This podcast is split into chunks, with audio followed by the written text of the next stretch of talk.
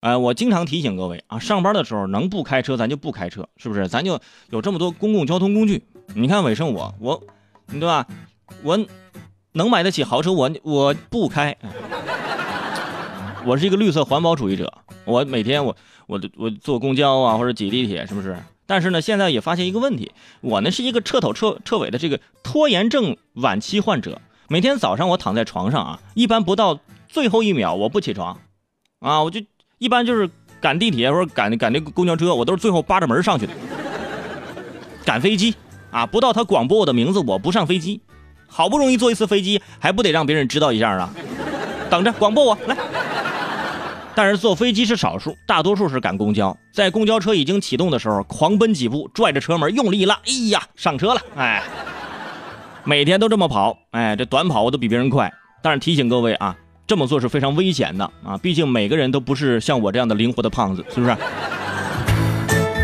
有的时候就很危险。比如说十七号的上午，广州地铁一女子为了赶时间。在这个地铁车门关闭前冲上地铁，不料头发被车门所夹，啊，头部几乎是无法活动，啊，这头就这么歪着，啊，就是靠在门上，啊，不知道以为什么事儿呢，啊，大家都知道这个地铁呢，它又是双向门，每一站的设置的开门的方向呢，有的时候都不太一样。这姑娘有点倒霉，她所乘坐的线路呢，就她那个站上车是从她那个门开，后面呢都是从另外一面开门。于是呢，他就夹着这个头发一路加了六站。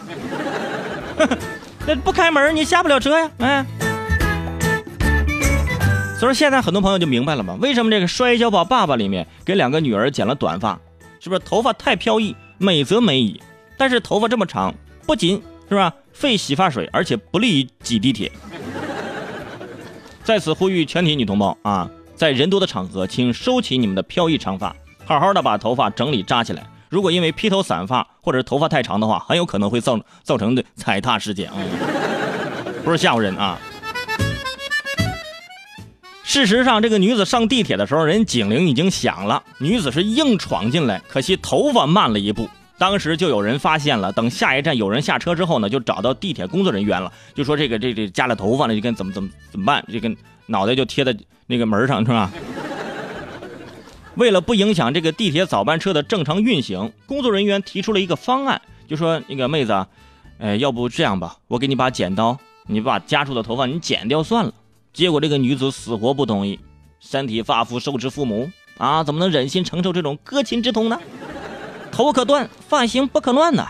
你这样草率的帮我把头发剪了，我进公司我怎么面对我自己呀？啊，剪了之后我还得去理发店重新做个造型。我迟到扣的钱都没有去理发店做造型的钱多，我有病啊！